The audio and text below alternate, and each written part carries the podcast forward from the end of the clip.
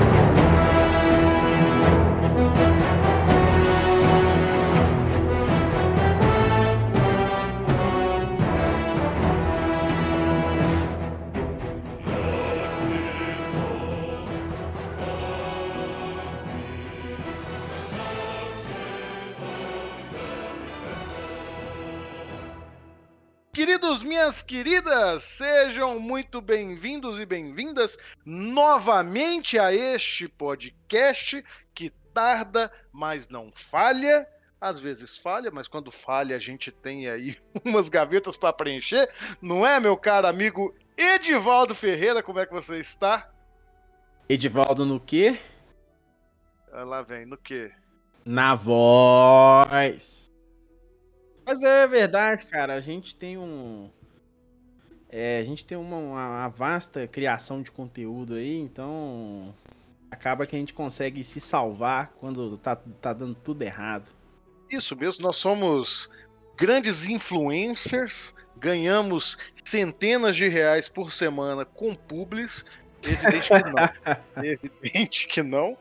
É, ma- mas, um dia queremos chegar nisso, não queremos? Queremos um, um dia ter aqui um estúdio organizado, sem uma geladeira que faça barulho ao meu, ao meu ouvido aqui atrás. Você não ouve aí, não ouve, Edivaldo, a geladeira?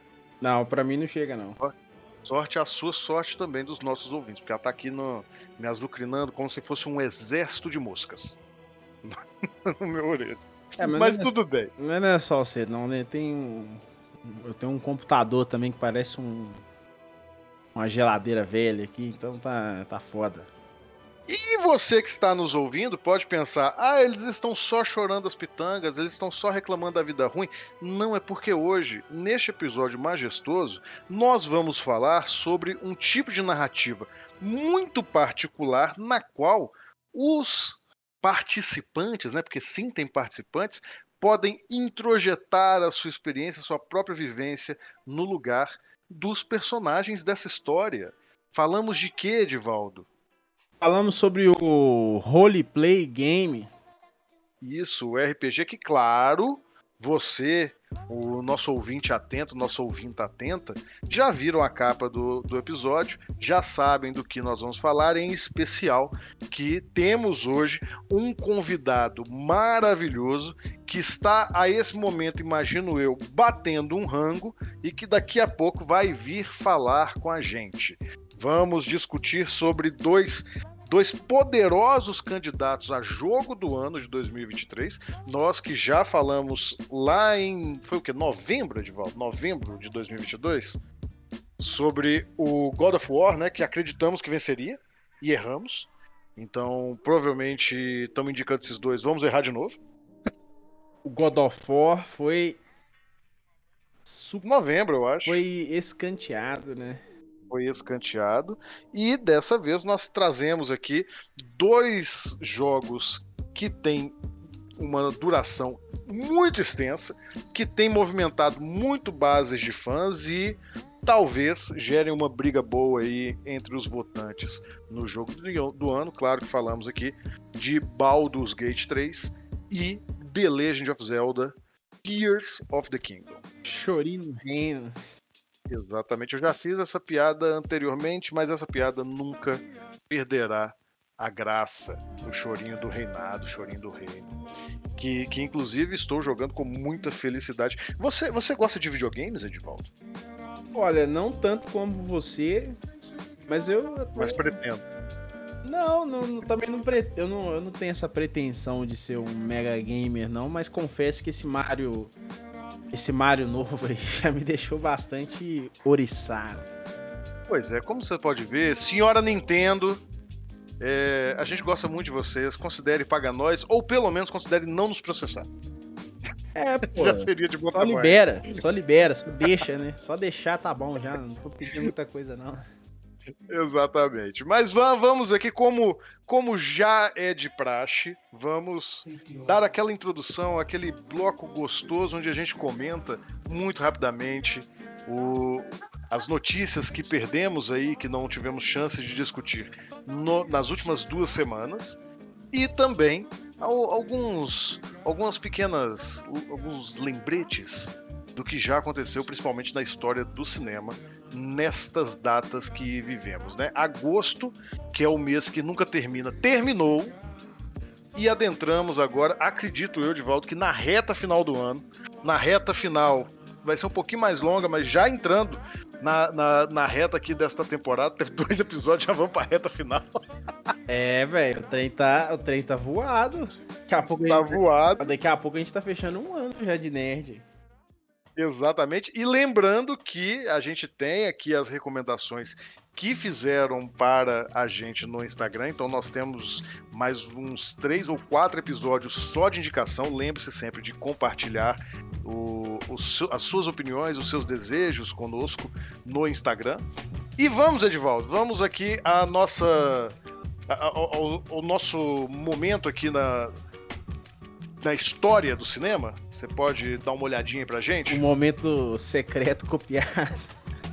Isso, a gente não tem nome pra esse quadro ainda não, gente. Mas vai ter, vai ter. Confia em nós que tem. Então, é...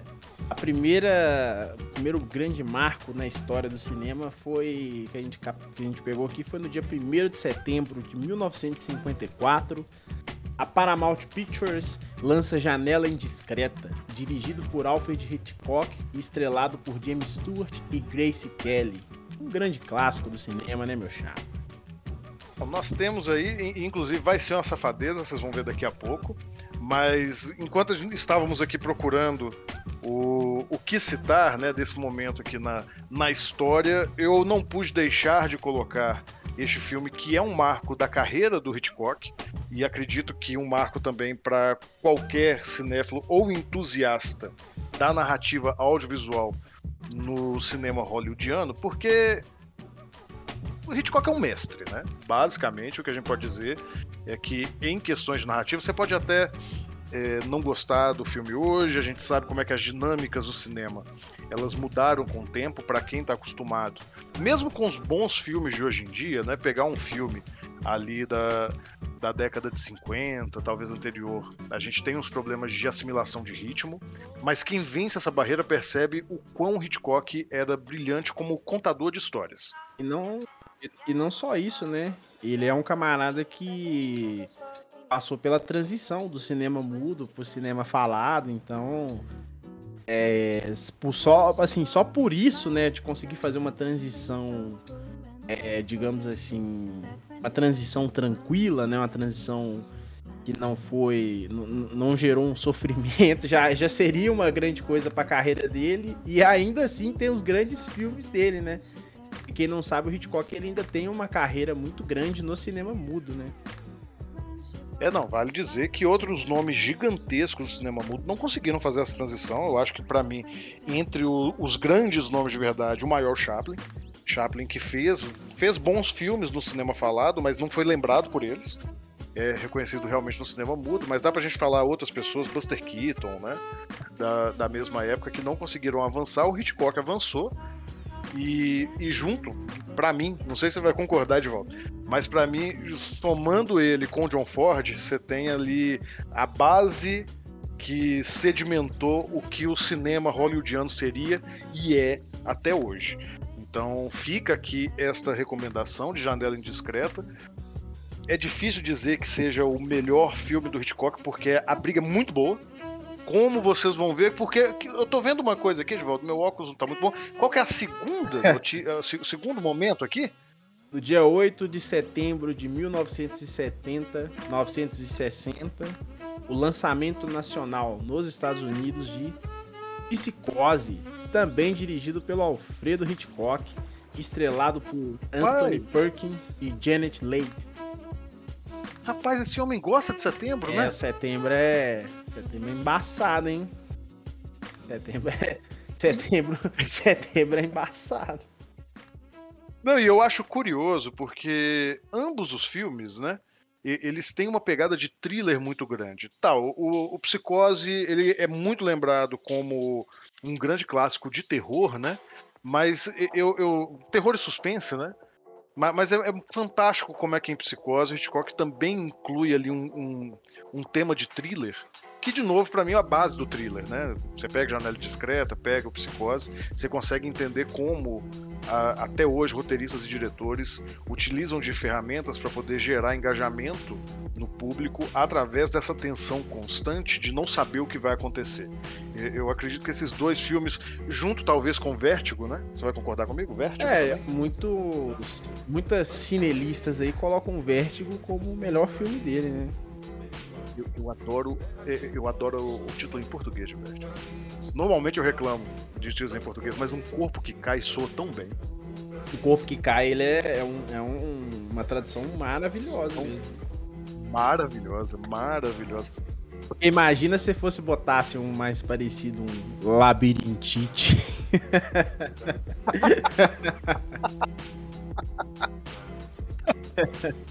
Eu não aguento isso, mas é perfeito. pra, pra gente aqui, pra você que nos ouve, que sempre reclama aqui dos títulos em português, pensem que um corpo que cai poderia ser labirintite. Esse é o grande ponto. Fica aqui é, essa recomendação extra que a gente vai fazer hoje. Os roteiros, tanto de Janela Indiscreta como de Psicose, estão disponíveis em inglês, obviamente, no site hitchcock.zone. Parece, inclusive, que a maior parte do, dos filmes que ele dirigiu, a gente tem aqui esses roteiros. Nem, nem sempre os roteiros têm participação dele diretamente. Há esse relato de que ele costumava fuçar nos roteiros enquanto filmava, mas são de outros autores, em especial o Janela Discreta foi escrito pelo John Michael Haynes, que é um roteirista gigante. Você conhecia, Edvaldo? Não, não conheci. Por nome, não.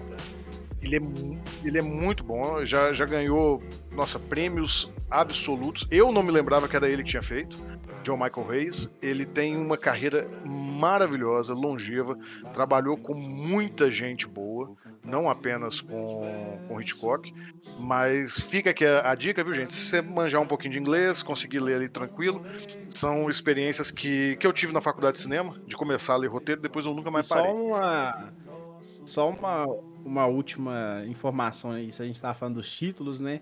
Eu tava vendo aqui o, o North by Northwest do, do Hitchcock também, o, o título em português ficou Intriga Internacional. Foi, Às vezes o pessoal acerta, às vezes acerta. Às, às vezes acerta. Às vezes acerta. Mas fica aqui, gente, é, essa lembrança desse trabalho é, setembral de Alfred Hitchcock. E, e, temos mais uma, mais uma anotação? Temos sim, no dia, também no dia 8 de setembro, só que de 1957, o Papa Pio XII publica a encíclica sobre cinema, rádio e televisão. Pessoal, enquanto a gente estava montando o roteiro, eu separei. Essa notícia fui eu que separei. E o Edvaldo perguntou: Isso aí tem a ver, cara? Eu come... falei com ele que eu estava lendo duas encíclicas papais. E ele falou assim: Pra quê? Agora você entendeu, né, Edvaldo? Agora você entendeu. O que acontece? Curiosidades para quem quer curiosidades. É a curiosidade da curiosidade, né? A curiosidade da curiosidade. O que acontece? É... Hoje em dia a gente fica muito doido quando a gente vê algum religioso, em especial aqui neste país, geralmente vindo da Record, fazendo uma, uma matéria no jornal falando mal de videogame, falando mal de filme que gera violência, etc, etc. E a gente faz todo aquele bafafá, toda aquela conversa. Mas isso não é de hoje, viu, Edvaldo? Isso não é de hoje, viu, nossos queridos ouvintes e ouvintas? É, fica aqui como curiosidade para vocês, justamente que em 1957 o Papa Pio XII publicou uma encíclica chamada Miranda Prorsus. Não sei se o meu latim tá meio. tá, tá meio gasto. Esse latim aí tá vira-lata, hein? Tá vira-lata, esse latim tá vira-lata. Tá vira-lata, mas tá um cão feliz. É um cão feliz. Ah, rapaz. Piadas internas, gente. Mas o Papa Pio XII ele lançou essa encíclica, é, a princípio discutindo os motivos de interesse da Igreja no cinema e dando conselhos de como os cineastas deveriam ater-se à moralidade e à difusão da doutrina cristã do bem e da liberdade para o bem. Bonito é. isso, né? Basicamente é um documento gigantesco. Não, não é tão gigantesco, não. Ele deve ter aí os seus, suas 40 páginas, alguma coisa assim, no qual o Papa versa sobre como o cinema não deveria alimentar maus hábitos, né, hábitos pecaminosos, e que como os críticos de cinema deveriam é, insistir nos valores morais que levariam as pessoas ao paraíso. É, vale a pena dar uma leitura se você estiver sem fazer nada, é, pra, pra, realmente pela curiosidade de como isso foi tratado pela Igreja Católica e pelo Vaticano no passado. É, é, é, tranquilinho de ler, viu, Ed? Se você tiver com medo disso aí. O que eu não recomendo é o texto anterior ao qual essa encíclica se, se baseia, que é do Pio XI. E foi publicado mais ou menos ali na década de 30. Esse, esse já é um pouquinho bem mais, mais pesado que, que também é, é a mesma noção, mas ele se baseia no, no, numa, numa descrição do que seria o elogio da decência no cinema, com o advento cinematógrafo, e realmente é, trazendo um chamado aos católicos pela fiscalização do cinema por um lazer sadio e moral. Ai, ai. Vamos para a próxima notícia? Então, a próxima notícia. Não, né? Mas fica aqui de curiosidade. A próxima data, né?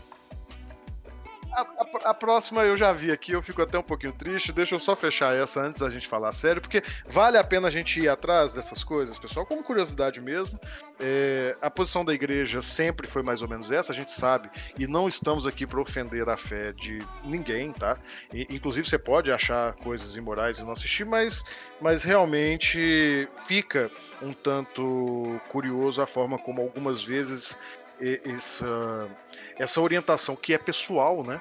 Acaba se estendendo como uma orientação geral e que tem peso. Imagine o peso que tinha uma encíclica papal ainda em 1930, né? Quantas pessoas foram influenciadas por ela. E aí nós vamos para a, a última pequena nota na história, uma nota bem triste, diga-se de passagem. Também porque ela é uma entre, entre safra dos meses aí, né? Que ela se data de 28 de agosto de 2020. E foi a data que o Chadwick Boseman, ator, diretor e roteirista estadunidense, faleceu. Então foi um dia muito triste para a história recente do cinema, para a história, para essa jornada, né, do, dos filmes de herói com, digamos assim, talvez um pouco mais de substância, talvez que o, o, a mensagem que seja passada ela ultrapassa a tela do cinema, né? E vai para vai as discussões, vai para os símbolos e talvez, assim, na minha opinião de fora, né? Talvez seja um, do, um dos filmes mais importantes dessa era, essa era de ouro do cinema de herói. Então, testa seus comentários aí, meu Sem dúvida é muita gente, felizmente, Edvaldo, a, a, a gente ainda está muito recente na memória do Chadwick para que apareça um bando de gente otária que comecem a diminuir o trabalho dele. Eu, eu, eu, acho muito triste o fato que aconteceu com ele, mas sendo muito sincero, pessimista do jeito que eu sou, eu fico muito mais triste em pensar o que farão com a memória dele no futuro, porque a gente sabe o, como é que tem muita gente babaca que vai tentar diminuir a importância a importância do Pantera Negra e dele ter atuado em Pantera Negra. É, muita gente vai falar sobre a filmografia do Chadwick, que não é vasta. Muita gente vai falar que ele não era esse ator todo, o que é um absurdo. Assistam a Voz Suprema do Blues. Vejam a Voz Suprema do Blues, vocês vão entender o cacife que esse homem tinha pro drama, o poder de atuação que ele tinha. Marshall, Igualdade e Justiça também é um, é um ótimo exemplo disso. mas principalmente o que aconteceu, e, e, e só para poder colocar isso, Pantera Negra não é um primor no cinema no sentido técnico ou mesmo de, da crítica tradicional, sabe? Essa crítica conte, conteudista. Crítica que faz marcação a, a fotografia ok. Isso. Se você for olhar por essa ótica, realmente você não vai comparar Pantera Negra com, com assim, como a gente já falou, dado, a, dado, dado as devidas proporções, seria o que é o, o, seria o que é Barbie, né? Dadas as devidas proporções, Isso, pessoal, pelo amor de Deus. Exatamente. Não é igual, não. Não, não, não, mas, mas perfeito. Não, mas perfeito, perfeita colocação. O, o que eu tô querendo dizer é que a crítica ela não pode se eximir de entender o contexto cultural de uma coisa. Então não é porque um filme ele não tem a pretensão de ter o primor técnico de, de um filme feito para vencer prêmios que ele não tenha um primor crítico em si, que ele não tenha uma fortuna dentro dele ali.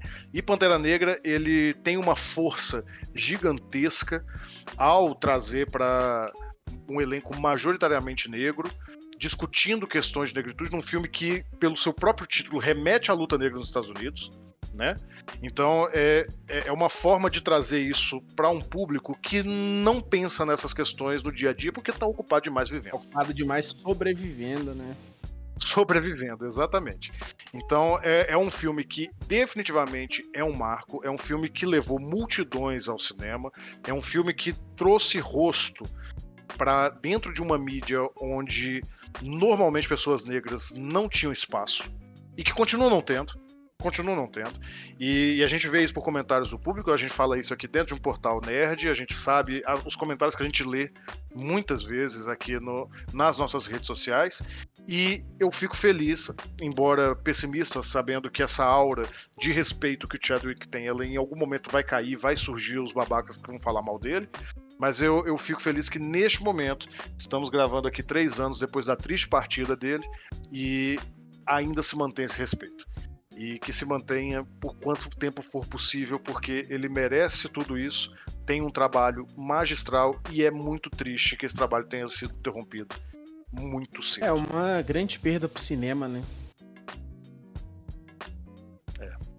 Definitivamente. Pesou, Até pesou, né? Aqui, né? Então, vamos, vamos pro quadro de notícias. Né? É, vamos para as notícias, vamos, vamos discutir o, algumas coisas mais atuais, atuais. Meu amigo Edivaldo, ainda mantendo a conversa sobre super-heróis, é, eu, eu quero te fazer uma pergunta sincera.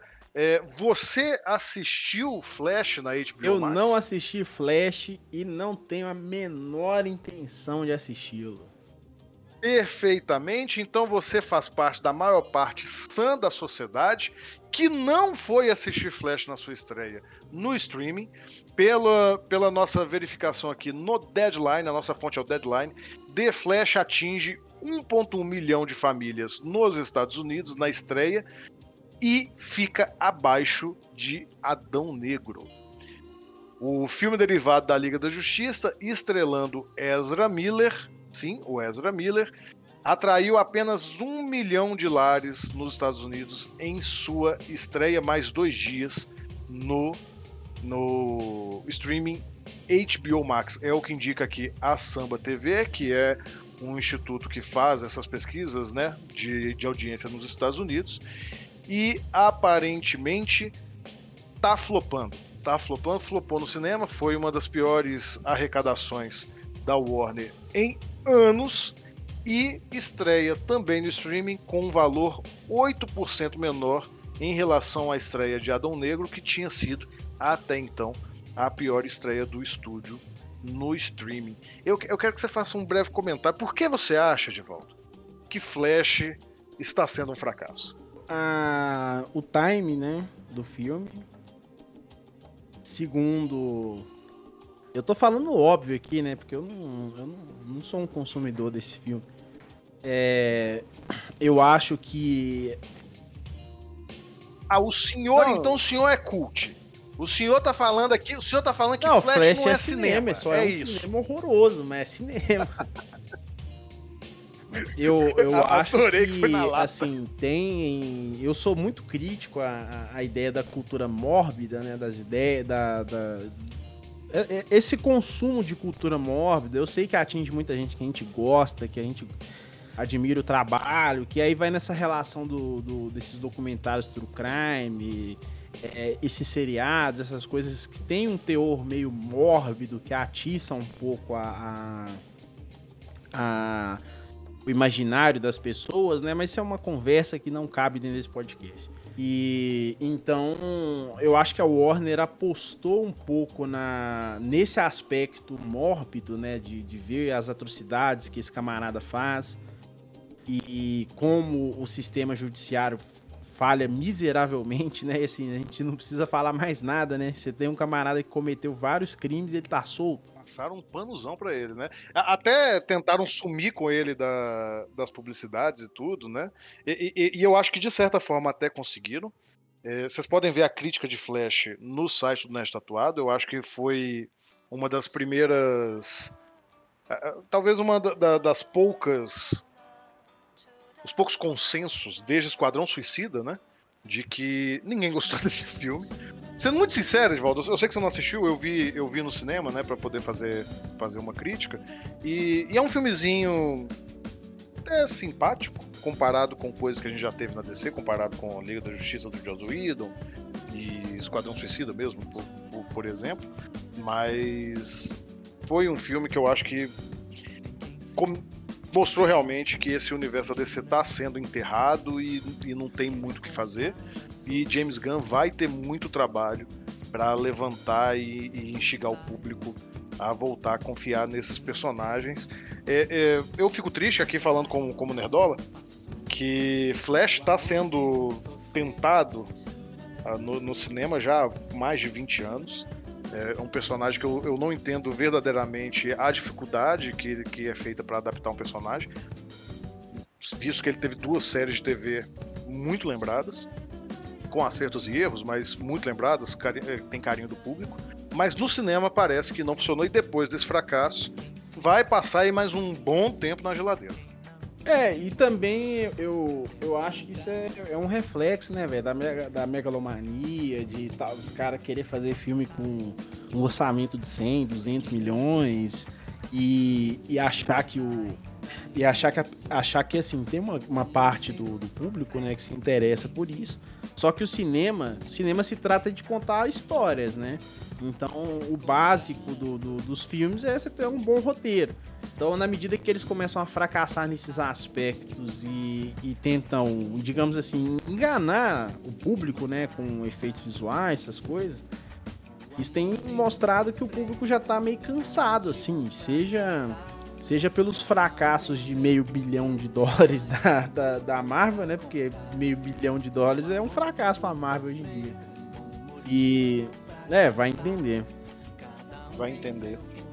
Eu queria muito, eu queria muito que você, estivesse certo nisso aí, no desgaste, nas coisas, mas nos leva aqui à segunda e última notícia que vamos comentar, que para poder fazer esse link, Edvaldo, que eu realmente acho que Hollywood precisa dar um descanso desses blockbusters e, de certa forma, esses fracassos poderiam gerar uma nova onda de inventividade, uma mudança ali para tentar entender que não é só injetar dinheiro no filme para fazer ele funcionar.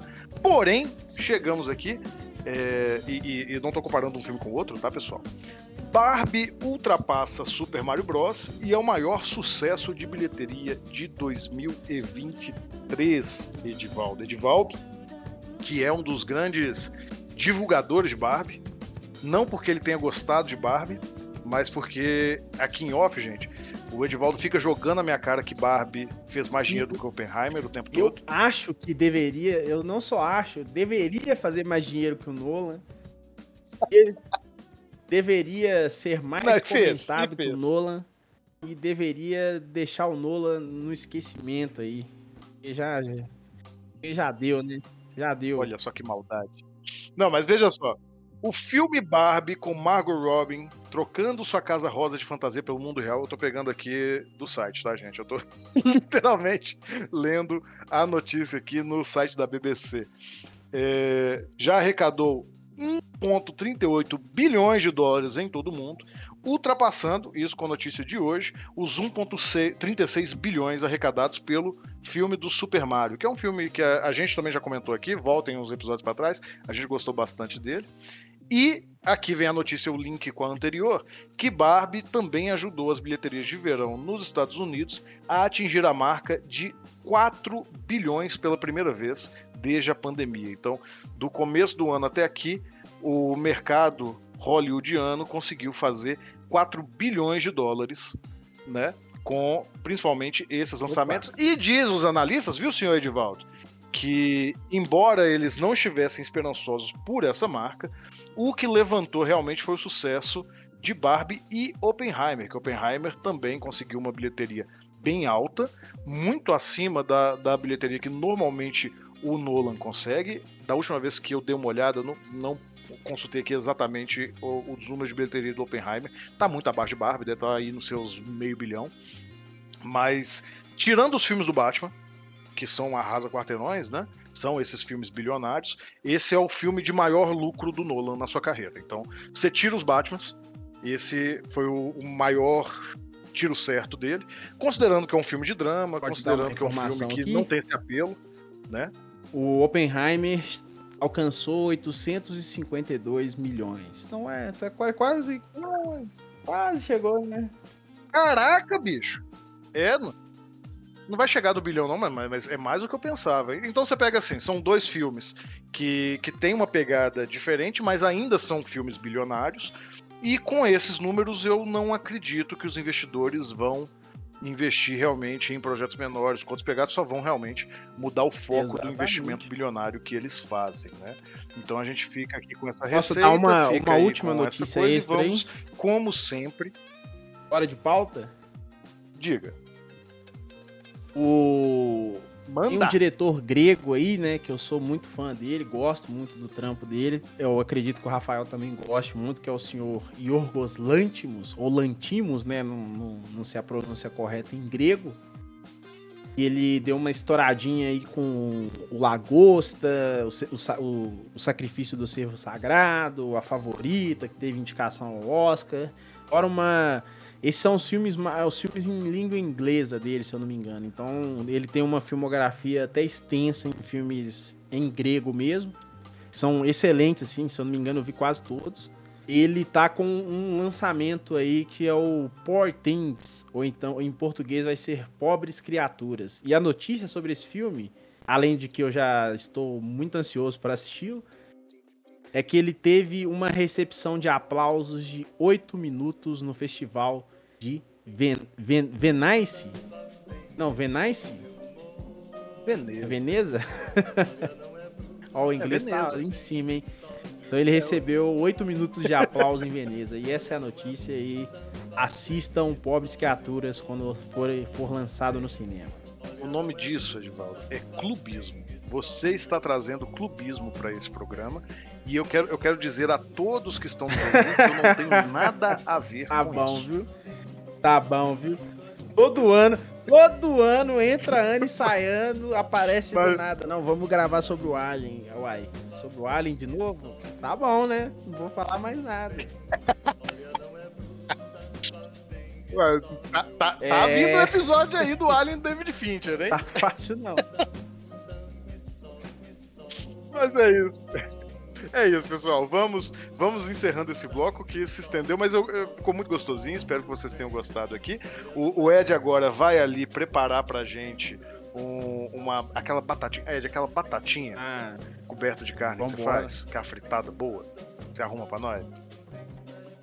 É isso aí. E na volta a gente vai conversar aqui com o nosso convidado, Lucas Estevão, vulgo Lucan, que vamos falar aqui sobre as narrativas em RPG nos games mais badalados de 2023. Até daqui a pouco, pessoal.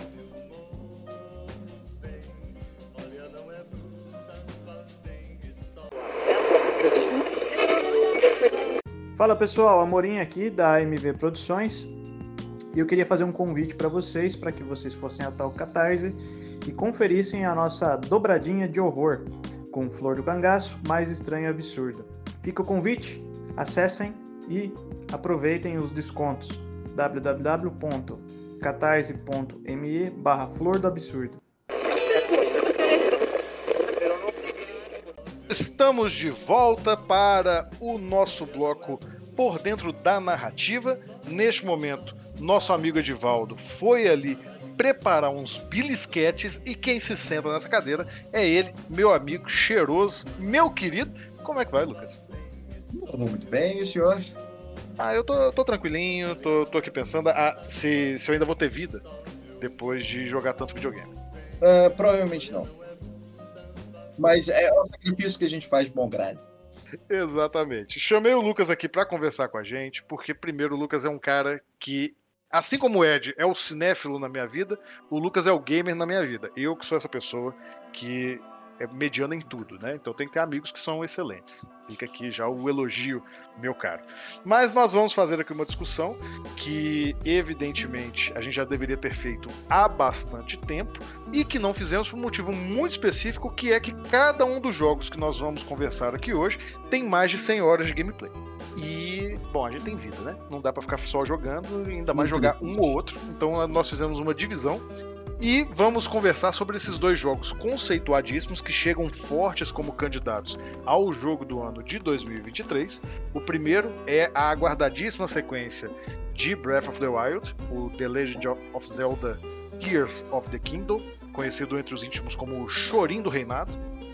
E o outro, que meu amigo ficou responsável aqui por conversar com a gente, por jogar, mas tem me convencido cada vez mais que, na verdade, é o jogo que merece ganhar esse prêmio, que qualquer, meu amigo. É o, o único, né? O Portão do Balde 3, ou também conhecido como Baldur's Gate 3.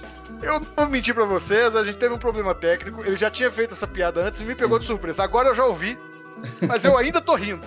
Mas eu não vou deixar a, de, de, fazer a piada de novo, né? Não, não. Ah, eu tô rindo de novo, cara. Tecnicamente também é uma sequência, embora essa não, não, não fosse muito esperado. Era esperado, mas entre um, um grupo bem nicho de pessoas, já tem muito mais tempo que saiu o Baldur's Gate 2, né? É, eu vou dizer que eu não me lembrava, mas aí eu fui atrás e vi que já tinha jogado dois. E, e sendo muito sincero, não tinha gostado muito não. Do 3 eu gostei mais. O 2 é um pouco complicado. É. Mas nós vamos fazer aqui essa discussão, vamos trazer esses dois jogos em comparação para fazer uma, uma celeuma que nós aqui ainda não resolvemos, já ficamos discutindo por quase uma hora antes da gente entrar em gravação e não chegamos a uma conclusão se esses dois jogos representam exemplares de narrativas em RPG, se sim, de que forma isso acontece e principalmente, né, se você caiu aqui de paraquedas e pretende trabalhar com design de narrativas em jogos, ou mesmo mestrar, como meu amigo Lucas é um mestre de RPG de mesa, para desenvolver um pouco melhor suas histórias e seus momentos de diversão, você pode aqui entrar nessa discussão com estes dois bocós que vão começar a falar aqui a partir deste momento. E de toda forma, né, meu amigo Lucas, a gente vai ter que chegar numa, numa resposta satisfatória no fim desse bate-papo. Ah, eu já tenho uma resposta preparadíssima aqui. Ah, o verdadeiro RPG são os amigos que temos ao longo do caminho. É isso mesmo, viu? Eu achei que isso era sobre o One Piece, mas nós vamos falar sobre o One Piece em, outro, em outra ah, oportunidade não, aqui no Não, não, a gente precisa de pelo menos uns dois ou três podcasts para falar de One Piece. Nós estamos ficando muito louco. Nós quer falar sobre Zelda, Baldur's Gate, One Piece, a gente quer ser imortal, né? É, é. A gente quer ser imortal. Mas vamos, vamos começar dando um, uma, uma pequena contextualização para o pessoal aqui, né? É, além da que o Ed já passou para a gente mais cedo. Mas a gente foi atrás de algumas informações, viu? Meus queridos ouvintes, minhas queridas ouvintas, sobre as origens do RPG e chegamos à conclusão de que é um negócio difícil pra caramba para poder falar. O Lucas pode até ir comentando à medida que eu vou trazendo as informações aqui, mas basicamente o que a gente tem de informação oficial passa pela história do Dungeons and Dragons, né? O clássico D&D, também conhecido como o joguinho que sua mãe pôs fogo por achar que você ia pro inferno, uhum. que foi criado pelos, me corrija as pronúncias, uhum. Gary Gygax. Correto. E Dave Arneson. Arneson? Arneson, isso. Arneson. Isso. Desenvolvido na década de 70, quando os dois eram estudantes de história em Lake Geneva, no Wisconsin. Para quem não Wisconsin. sabe, o Wisconsin é, é, nos Estados Unidos, tá, gente? se vocês não são versados em, em séries de TV dos anos 2000, a gente já viu muito Wisconsin na série de TV dos anos 2000. Por algum E- motivo. Por algum motivo, o pessoal gosta de filmar em Wisconsin. É, É- gostava, é né? di- Não acontece mais tanto. É, é dito que os dois gostavam muito de jogos de tabuleiro e que desenvolveram uma mecânica de jogo voltada à temática medieval. É- é, tem, tem muita ligação com eles serem fãs de Tolkien, Lucas? Tem, tem muita influência de Tolkien, mas eu, eu gosto de acrescentar também que não eram só jogos de tabuleiro. É, ex- existia um tipo específico de jogo de tabuleiro que a gente chama de jogo de guerra, ou jogo de estratégia de guerra. Você tinha miniaturas ah, e um, livros de regras para explicar como que essas miniaturas funcionavam, e era um jogo de turno. Você rolava dados, ah, suas miniaturas atacavam as miniaturas dos, dos inimigos, pensa no, naquela brincadeira de, de soldadinho que você fazia com, com pedrinhas com, com seus amigos, mas pra gente rica que conseguia comprar miniatura. Muito bom, muito bom. Ah, e isso era bem, era relativamente popular nos Estados Unidos na época, e os dois gostavam muito desse tipo de, de jogo. Só que esse tipo de jogo não facilita muito narrativa. Você já tem os exércitos montados e ele é mais realmente só a estratégia da guerra. Você juntar ah, os dois exércitos, botar um contra o outro e ah, ver quem, quem é o melhor, quem tem mais sorte ou quem montou o exército mais estratégico. E aí eles criavam pequenas histórias para as miniaturas e para os próprios exércitos durante as partidas, entre as partidas. Então, ah, o meu exército ele tá aqui, por quê? Porque ah, o seu, o seu ah, rei não tá atacando o meu. Então, esse aqui foi o exército que o rei conseguiu juntar. eh, e foi desse, desse sentimento de ah, criar pequenas narrativas para esses jogos de guerra que eles tiveram a ideia de criar um jogo de mesa que fosse mais focado na narrativa do que na estratégia de guerra. Ainda tendo um pouco da estratégia de guerra, mas com, com menos entidades para ficar mais rápido e mais focado na narrativa, no processo de contar uma história.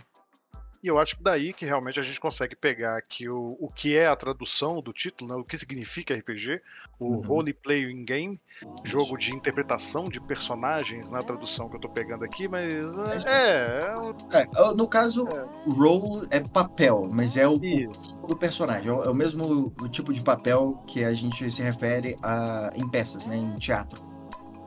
Então, Exatamente. o jogo de interpretação de personagens é uma tradução E logo depois disso, né, como a gente disse aqui, isso aconteceu mais ou menos ali em meados dos anos 70. É um pouco difícil de cravar quando isso de fato começou, né? A gente tem um Uhum. registro do D&D, mas o Lucas já me chamou a atenção algumas vezes aqui em off, como quem escreve a história são os vencedores, como se trata do jogo de RPG mais disseminado, mais famoso do mundo, acaba realmente puxando a sardinha ali para ele. E em algum momento depois desse período, né? Isso chamou a atenção também de desenvolvedores de jogos. Lembrando que nesse período a gente estava tendo o primeiro boom, né? De desenvolvimento de computadores pessoais e de consoles. Ali na época que começou a sair o Atari também, essas coisas. É, eu, eu sempre recomendo, Lucas. Eu não sei se você viu, então se ficar aqui fica sendo uma recomendação extra para você e para o público, diferente da que a gente passa no final. Tem um filme que saiu esse ano sobre a história do Tetris, que é muito Sério? bom, viu? Sim, de- deixa eu até. Eu vou fazer um podcast aqui pra poder pegar. Tetris é objetivamente o melhor jogo já criado. Eu concordo. Eu, eu, eu não concordaria há pouco tempo atrás, mas eu, eu comprei o Switch pra jogar o Zelda que nós vamos conversar aqui agora e fiquei uns meses esperando chegar o jogo. Uhum. E eu tinha muita pou- pouca coisa pra jogar e eu comprei o pacote do Game Boy pra Uhum. jogar no Switch. E eu redescobri o Tetris e fiquei horas Sim. jogando Não, Tetris, Eu, eu desesperado. tive, é eu tive a mesma experiência. Num apartamento, quando eu comecei a trabalhar home office, eu baixei um Tetris. Você lembra? Que, que tinha uma musiquinha russa no fundo? Sim, é, é o mesmo. Eu- É, foi o que eu peguei pra jogar. que eu tive. Cara, ele é super intuitivo, super fácil de pegar, mas o teto de habilidade dele tá lá no escafundel. É super muito bom. alto. É isso Então, mesmo. é, é objetivamente o jogo mais. O, o melhor jogo já criado. Não, e só para poder pode passar essa recomendação, tá? O, o filme se chama exatamente Tetris, tem direção do John S. Bard, saiu este ano e está disponível para quem quiser assistir na Apple TV e também na Apple Verde. Ah, E Não também. vou falar o que é a Apple Verde, não, viu, Lucas? A Isso. gente não, não fala Ok. o que é a Apple Verde. Sem problema, sem problema. é, é, a, é a mesma coisa, só que ela não amadureceu. Exatamente.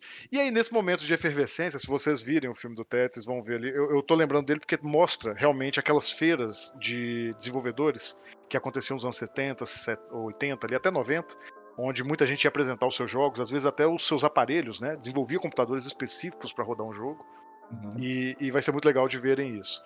Mas em algum momento isso acabou entrando também essa lógica do RPG, acabou chamando a atenção de alguns desenvolvedores de jogos digitais.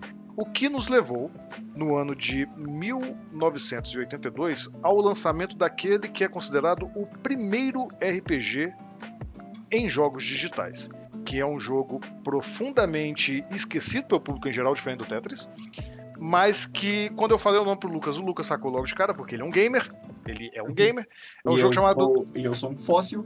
é um fóssil.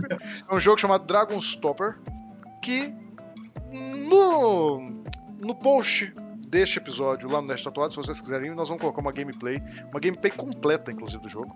É, ele é bem curtinho. tá disponível. É bem curtinho, para vocês poderem ver e se quiserem, vão lá, vejam agora, isso vai meio que servir de orientação para as comparações que nós vamos fazer com outros jogos em especial, o Zelda e o Baldur's Gate em seguida. Quer acrescentar alguma coisa, meu caro amigo?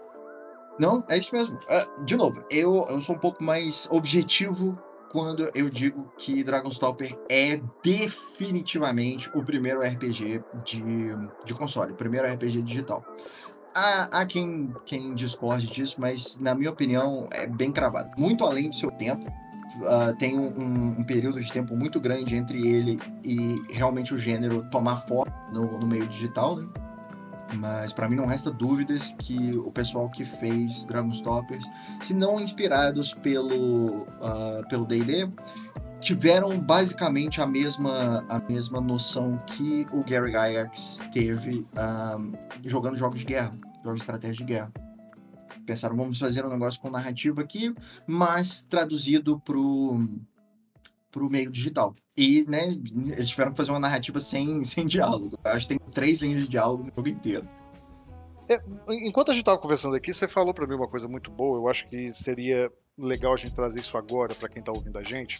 Você disse que no momento presente, né, quando a gente pensa em RPGs digitais, em jogos de RPGs, teriam duas definições básicas do que a gente considera RPGs hoje, alguma Isso. coisa assim. Uhum, isso mesmo. Ahn, tem a, a forma do personagem pronto, do personagem feito, que o, o- é exatamente igual no teatro, né? O diretor te entrega um personagem, ele tem a personalidade dele, os ideais dele, e você se reflete nesses ideais e interpreta o papel deste personagem como se você fosse um ator interpretando um papel. E tem a forma mais livre, ah, no caso, esse seria ahm, a, a filosofia por trás de Zelda, né? E tem a, a filosofia do Baldur's Gate, que o mundo existe, o mundo tem seus personagens, tem seus eventos, e você se reflete completamente. Você cria um personagem, coloca nele a- os ideais que você quiser, a personalidade que você quiser, interage dessa forma. Ah, existe uma contenção relativamente grande eh, entre a qual desses é o verdadeiro RPG não, não tem. Os dois são duas filosofias diferentes do mesmo gênero. Na minha opinião, os dois são perfeitamente válidos. É, Eu, eu- você tá falando, tá me trazendo algumas experiências até de jogar RPG em mesa, né? Que, que você tem perfis de jogadores diferentes, inclusive, nessa pegada, Sim. né? Sim. Eu me lembro que já joguei mesas em que o pessoal era muito ligado, por exemplo, na, na- Como é que é? Na orientação, não? Como é que é o nome? Quando você tem um direcionamento do seu personagem, aquele negócio le- leal A- bom. alinhamento. Um alinhamento, isso. Você tem mesas em que o pessoal é fissurado com isso Sim. literalmente fissurado. Tipo, meu personagem não faria isso porque ele é leal e bom. Meu Uhum. personagem faria isso porque porque ele é caótico, ele é caótico, ele vai tocar o caos aqui. E outras mesas em que você tem liberdades para tomar decisões pontualmente a cada momento e que assim você vai construindo a trajetória do seu personagem, sem necessariamente você tem uma história pregressa, normalmente todas as mesas que eu joguei a gente constrói essa história pregressa, né? Tô falando Sim, aqui, pum, tô ensinando o padre a rezar a missa aqui, que o Lucas sabe de tudo isso. Não, mas, mas- é, a- os ouvintes podem uh, apreciar a informação. Exatamente. E, e é evidente que a gente cria essas histórias pregressas, mas uma diferença mesmo de jogadores, né? De alguns que se apegam com muito mais, mais gana a, a esse, esse aspecto meio de destino feito, né? Destino prometido do personagem, ele é assim, ele não vai mudar. Eu vou interpretar, como você disse, é, esse destino manifesto dele, e outro não, outro, outro perfil de jogador que quer realmente descobrir o que vai acontecer e que vai mudando conforme as necessidades e que o personagem dele evolui meio que conforme a história avança, né? Uhum. E que sendo sincero, tô, tô, dando esse relato pessoal, porque a, a, ambas as mesas foram divertidas. Sim. Não, e eu tenho um exemplo ainda melhor, ainda mais concreto de como isso se manifesta na, num RPG de mesa. Tenho certeza que você já jogou alguém que durante o processo de criação de personagem falou: Eu quero jogar com tal personagem. Eu quero que o meu personagem seja, por exemplo, já. o Geralt de Witcher 3. É, Isso o, é... Não, o Itachi. Você vai lembrar. Ah, você vai lembrar desse dia. Eu quero jogar. Meu... Quem é seu personagem? O Itachi. o Itachi de Naruto. Muito bom. Exatamente. Uh, mas isso acontece. Esse é o tipo de jogador que se atrairia mais pelo primeiro, pela primeira filosofia de RPGs digitais. O diretor te entrega um personagem pronto e você interpreta esse papel. Para ele é mais fácil do que criar um personagem do zero. E você tem pessoas, igual você falou, que chegam na mesa e falam: a única coisa que eu sei sobre o meu personagem é que ele é um guerreiro e é um anão. O resto eu não faço ideia. E aí você vai desenvolvendo junto com a pessoa e a, as próprias interações, as próprias experiências que ela tem durante o jogo, o personagem, porque o personagem em si é uma, uma reflexão do jogador. Não é necessariamente a mesma a mesma personalidade e os mesmos. Uh, esse tipo de pensamento também não, não é certo, não é porque a pessoa está jogando com, com um assassino que ela é um assassino na vida real.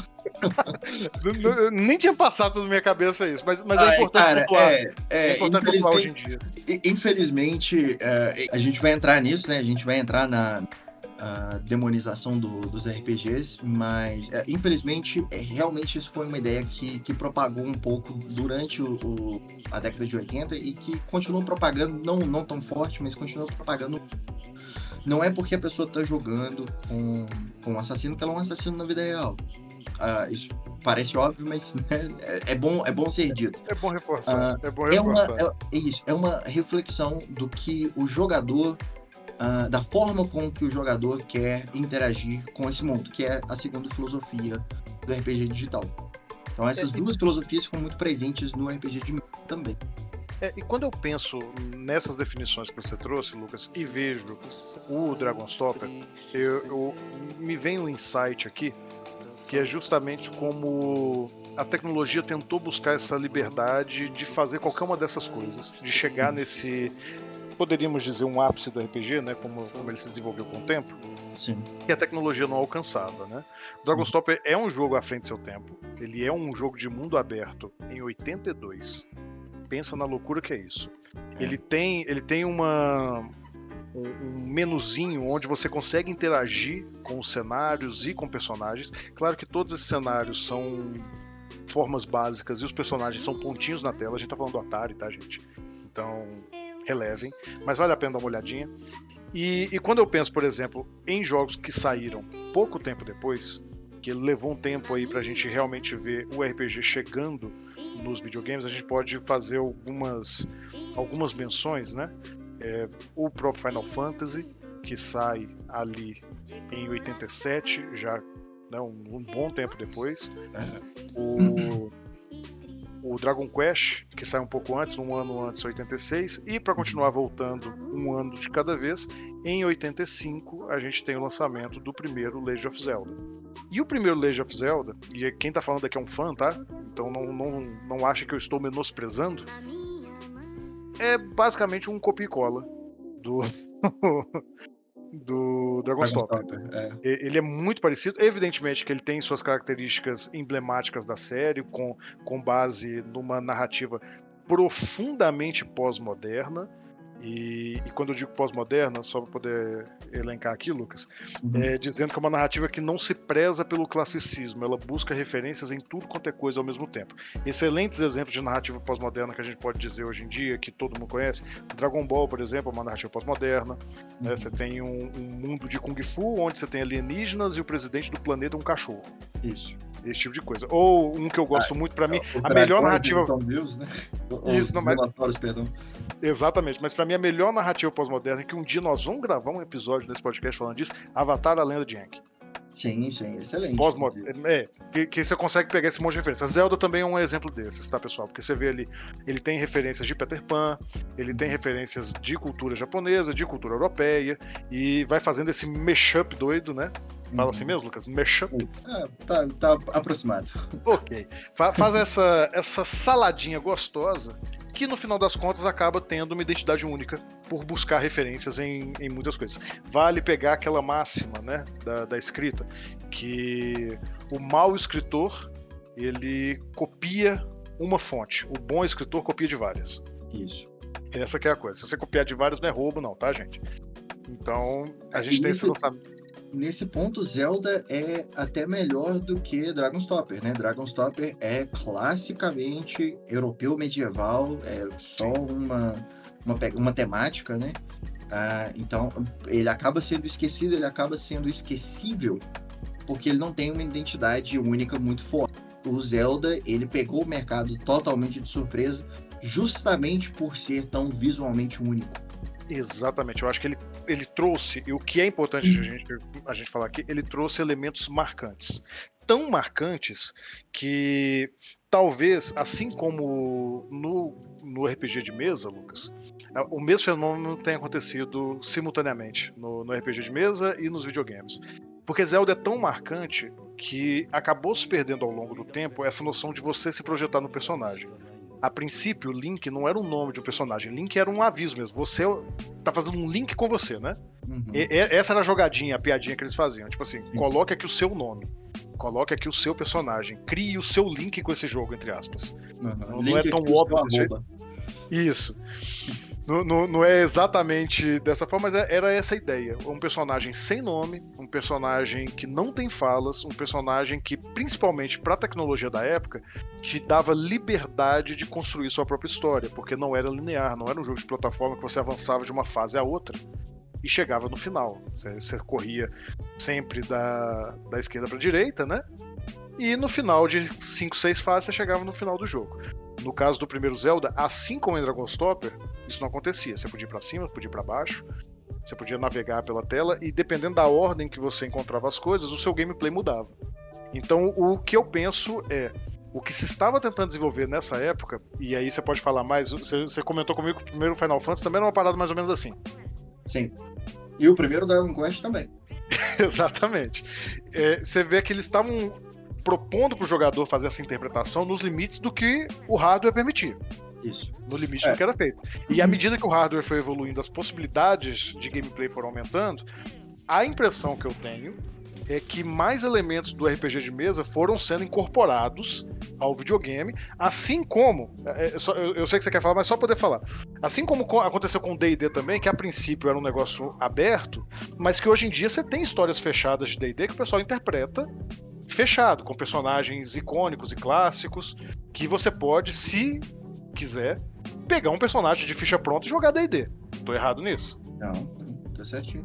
Tem personagens canônicos de D&D que têm sua presença principalmente no- nos livros de D&D, ah, nos livros mesmo, né, nos, nos livros de narrativa de D&D, e tem fichas oficiais em alguns dos módulos, que são a- as histórias prontas que são publicadas pelo Wizards of the Coast, a companhia responsável por D&D. Ah, então é possível sim você ter essa primeira filosofia de, de RPGs digitais com- como uma experiência completa para todos os jogadores num, num, num cenário de D&D, num jogo de D&D de mesa. É, não, e, e o que eu penso é que quando você começa a imaginar que a marca cresce, né? O pessoal começa a eleger os seus favoritos ali. O que aconteceu com Zelda? Se a princípio o Link não era um personagem desenvolvido como história própria ao longo de tantos jogos, vamos aí, eu que sou fã nem sei, mas já tem mais de 20 jogos considerando o, os spin-offs, tudo que saiu de Legend of Zelda. Você acaba tendo mais ou menos uma expectativa, uma consolidação do que é o personagem base, né? Ainda que em cada jogo de The Legend of Zelda você jogue com um novo Link, você já tem na sua cabeça o que é um Link. Quem é esse personagem, quem é a Zelda, quem são esses personagens, é a mesma coisa com D&D. Quando eu penso, por exemplo, em Final Fantasy, e, e eu queria Queria que você confirmasse se eu tô certo pensando em Final Fantasy, mas já puxando o Baldur's Gate, tá? Já discute o, o, o, Final Fantasy que eu vou jogar aqui a ideia e me diz se isso se aplica, talvez em maior escala, no Baldur's Gate. Okay. Eu acho que a, a, escolha do Final Fantasy de você ter uma história para cada jogo, com personagens novos, uhum. facilita com que você tenha essa liberdade de que em cada jogo você possa fazer suas escolhas e construir sua própria história, porque você não tem um personagem que tá sendo vinculado em todos os jogos, sabe? Que tá ali acompanhando e que você já tem expectativa de como ele vai reagir. Você é, me perdoe, porque você sabe que eu, é uma falha minha não ter jogado Final Fantasy, mas eu, eu penso que as decisões do Cloud no Final Fantasy VII? 7. 7 implicam em absolutamente zero informações pro protagonista do Final Fantasy XIII. Bom. Bom. Pequeno adendo.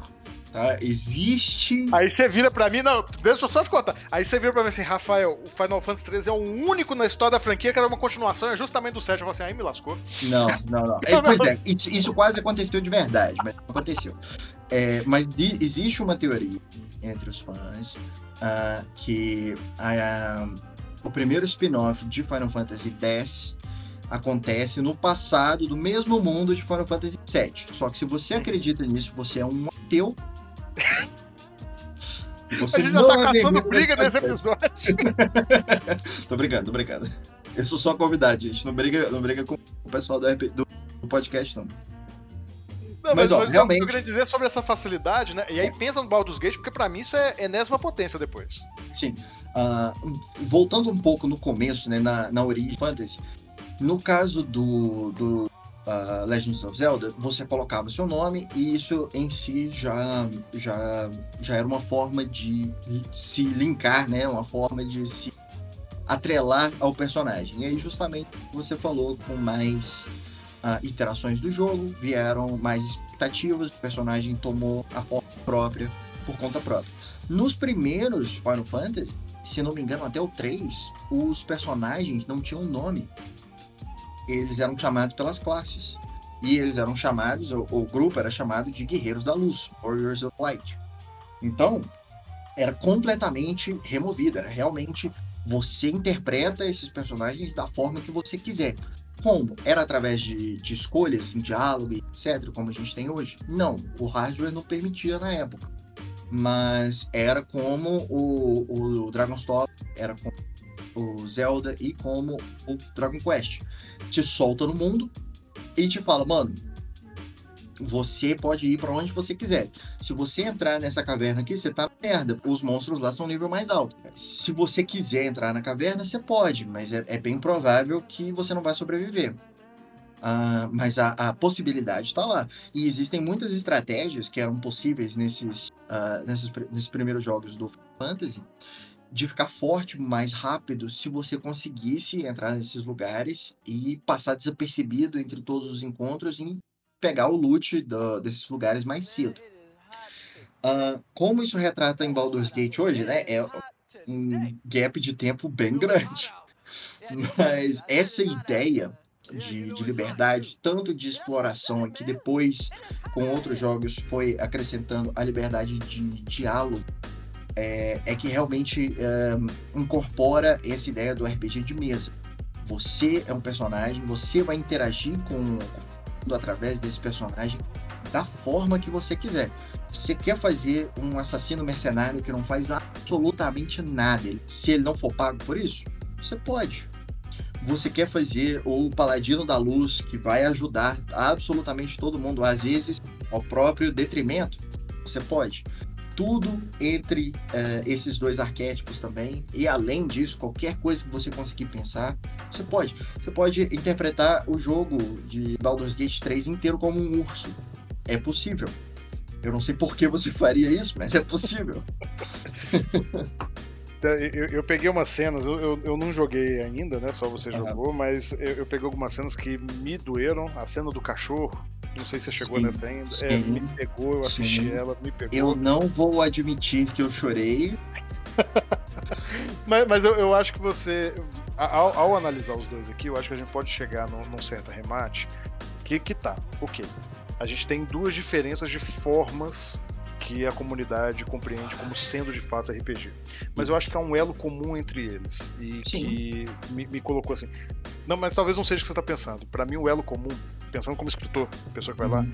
é como trabalhar bem um- uma coisa que a, a gente precisa sempre ficar atento quando tá escrevendo, que é um negocinho que a gente chama de arquétipo.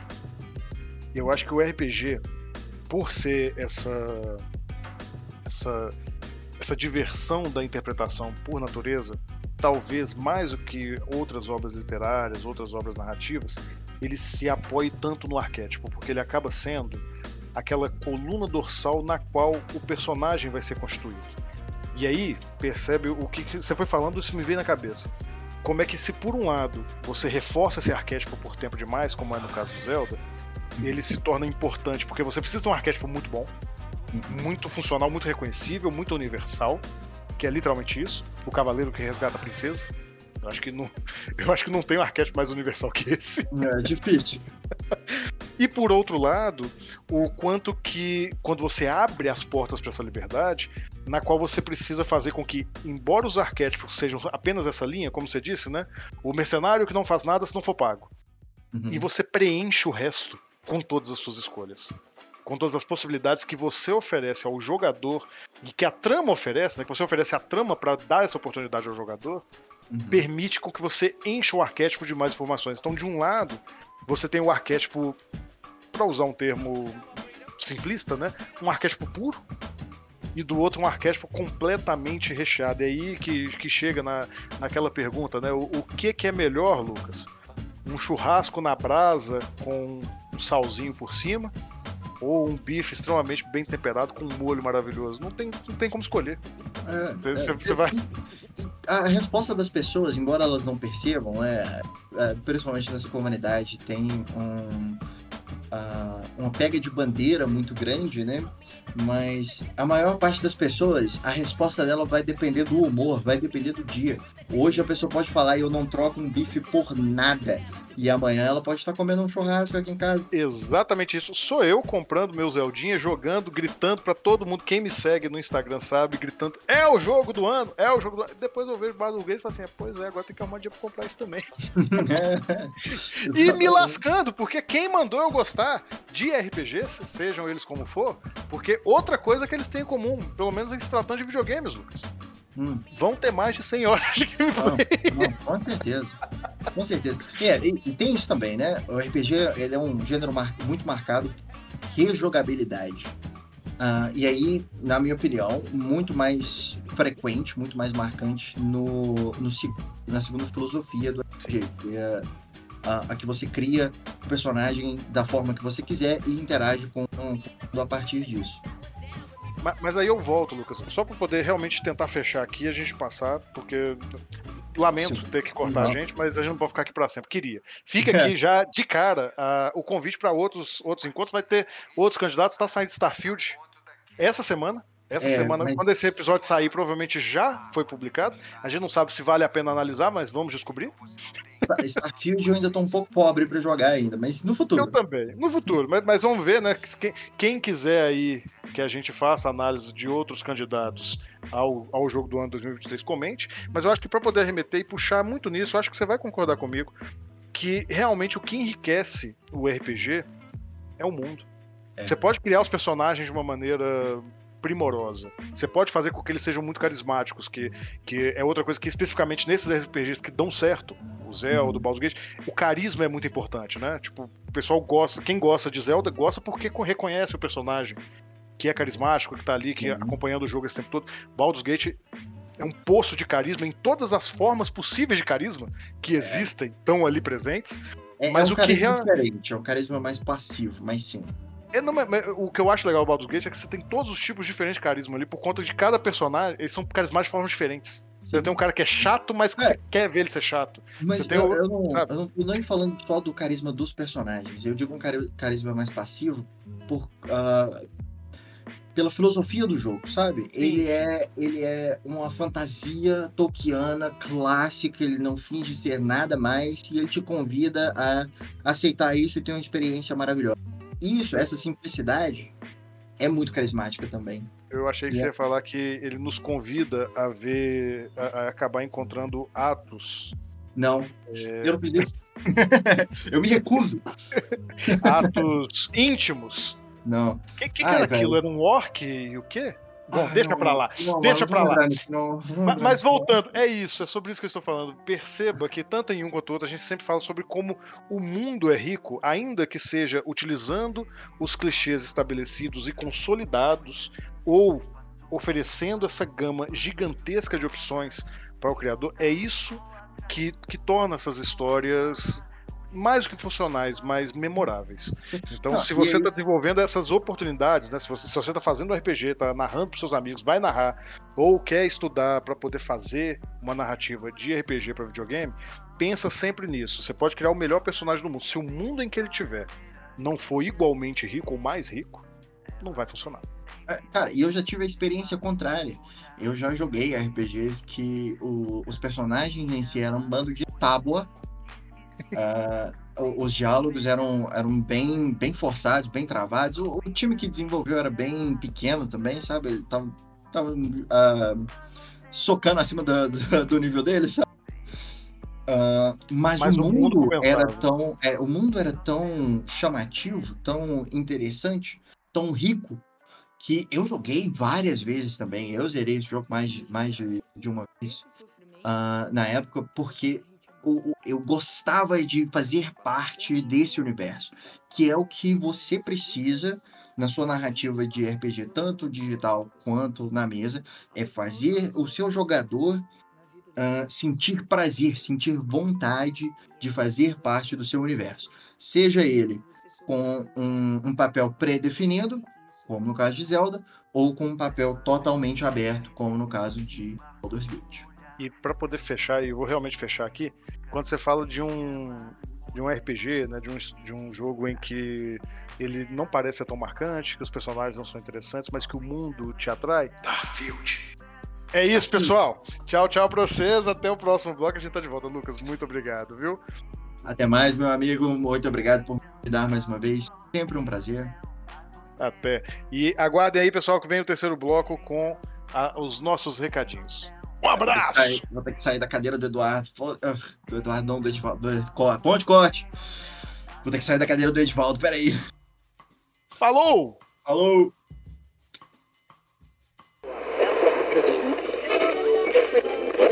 Fala galera nerd, aqui é o Faustino Neto, o Nerd Tatuado. Eu espero que vocês estejam gostando desse podcast. Entre nós, um novo podcast aqui na nossa casa. Você já conhecia o, o nosso site, o Nerd Tatuado?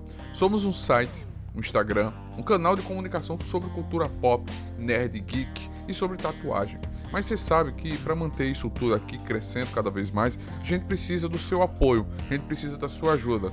Você pode nos ajudar pelo Apoia-se, que é apoia-se barra nerd tatuado ou você pode apoiar também pelo cartaz que é barra nerd tatuado ou então fazer aquele velho pix da alegria que é contato arroba nerdtatuado.com.br ou nerdtatuado arroba gmail.com faz um pix e também você pode se tornar assinante também no nosso PicPay que é picpay.me barra nerd tatuado é só um real você já ajuda o nosso canal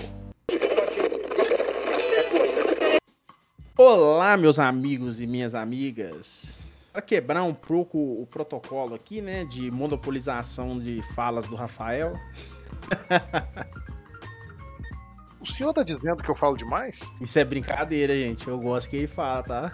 Senão o pessoal Tá acha aí que eu tô sendo silenciado no podcast. Não, as pessoas pensam aqui que, que, que a gente se odeia, o tanto que a gente discute ao vivo. A gente... é, é- é curioso que a gente só lava roupa suja em público. É, isso é verdade. Quando tá pessoalmente é só. Você É um amorzinho. Você é tão maneiro. Vamos ver o Alien novo. Você tá bolado, hein? Levei pro coração o barato do Alien. Mas enfim, vamos pro. Indicação cultural de hoje, Ali. e para quebrar, quebrar esse protocolo aí de forma bacana, né? Qual que é a sua indicação cultural, Rafael? A minha indicação cultural, uma vez que a gente falou sobre RPGs, sobre essas narrativas, em especial para quem quer ser um narrador por diversão ou trabalhar com isso, fica aqui uma, uma indicação que. A gente tem crítica no Nerd, tem crítica no Nerd sobre as duas temporadas, que é a série em animação da Amazon Prime Video, The Legend of The Vox Machina. Eu acho que é assim, peraí. A lenda de Vox Machina, não é não? A lenda de Vox Machina, é isso mesmo. A lenda de Vox Machina. Que eu, eu, eu tô um pouquinho perdido aqui, gente, que a gente falou The Legend of Zelda e agora The, The Legend é of Vox Machina mesmo, né? The Vox Machina não. Que é uma animação do Prime Video, animação adulta, tá, pessoal? Baseada 100% em uma em uma mesa de RPG em podcast da Critical Role. Você sabe o que é Critical Role? Hum, não. É um grupo de jogadores de RPG que se reúnem em podcast já há muitos anos e jogam campanhas envolvendo muitas vezes gente muito boa do mercado audiovisual. Você tem gente aí que é que é ator, que é atriz, que é dublador, que E também é nerd. e também é nerd que se reúnem para poder jogar. A gente já teve nomes enormes como David Tennant, é... Caralho, o David Tennant é nerd? Sim, é, o cara fez o Doctor Who, cara. Entre É outras pessoas, é- é- o David Tennant eu tô lembrando porque ele tá no, no É porque Vox Machina. É pra vocês entenderem a, a, a dinâmica aqui, né? O Rafael lembra do David Tennant pelo pelo Doctor, Doctor Who. Eu já, eu já lembro do David Tennant pelo Broadchurch. Que é tipo assim, são E é bonzão. são, são, são, são, produtos diametralmente opostos.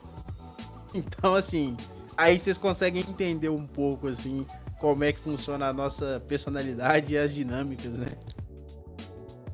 Exatamente. Mas, mas não apenas eles, o. O. Como é que. Vai ser difícil lembrar o nome desse camarada. O, o Tarshan Budkar. Oh meu Deus. É, é assim mesmo o nome dele? Mas. mas é, é um, é um carinha que participa muitas vezes de. de de filmes que o pessoal se lembra aí. Ele participou de Free Guy, da série Eu Nunca. Então, assim, você tem uma- umas galeras do, de Hollywood que muitas vezes são convidados, entram ali e participam de temporadas como personagens. Basicamente é isso, o pessoal chega e senta e joga um RPG como, como a gente joga com os nossos amigos, assim, aqu- aquela velha tradição de se reunir com a galera e jogar RPG. Só que eles fazem isso, Edvaldo, num podcast ao vivaço, interpretando os personagens, fazendo a história, um jogo muito maneiro.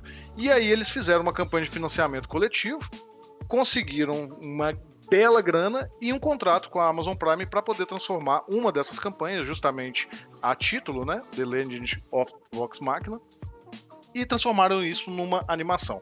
Então vale muito a pena vocês assistirem essa série, porque tem lá todos os princípios sobre narrativa que falamos nesse episódio.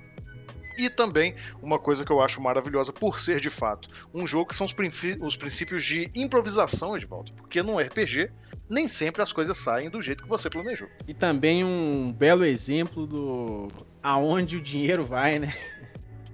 Exatamente, exatamente. Mas fica aqui a minha recomendação e a sua, meu amigo. Já que você tá falando tanto aí de quebrar protocolo, qual que é a sua Cara, recomendação? como eu não, não participei do programa, né? Por, porque não era um assunto do qual eu dominava. E também o convidado é de alto garbo e elegância, né? E domina o assunto bastante. Então vocês estão muito. Vocês vão estar muito bem contemplados nesse aspecto. Porque apesar que vocês já ouviram, né? Então vocês já foram contemplados nesse aspecto. Eu vou indicar um álbum, vou indicar música, talvez pela primeira vez no podcast. Então é a quebra de protocolo geral. E eu vou indicar um álbum de um camarada daqui de Belo Horizonte. Por mais que o Nerd seja sediado lá em Arapiraca, a gente tem o, o, o braço na região metropolitana de Belo Horizonte, né? Então eu vou indicar o álbum do meu querido Belo Horizontino, não conheço, mas todo mundo acha que todo mundo de Belo Horizonte se conhece, né? que tem um fundo de verdade também. Mas talvez eu esteja uma, duas pessoas de conhecer ele. Que é o querido FBC com o seu novo disco, O Amor, o Perdão e a Tecnologia irão nos levar para outro planeta. Só isso que eu tenho pra falar, gente. Vai escutar FBC. O FBC tá representando Belo Horizonte de uma forma maravilhosa. Ele por si só também é uma figura maravilhosa. Então, ouçam o novo disco do FBC.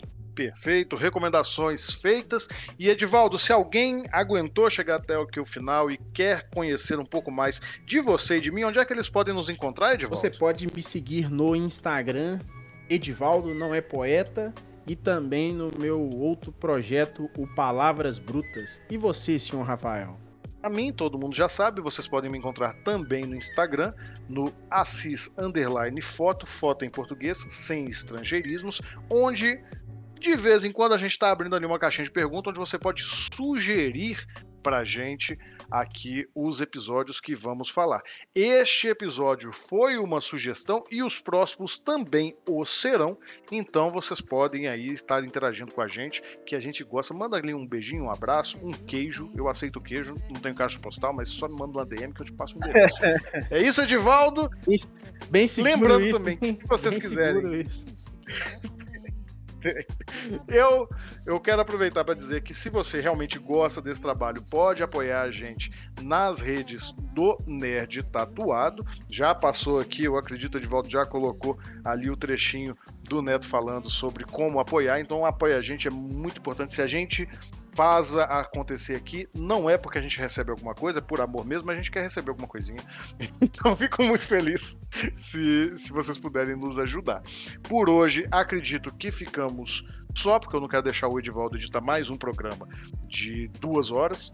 Então nós vamos encerrar. Espero que vocês tenham gostado.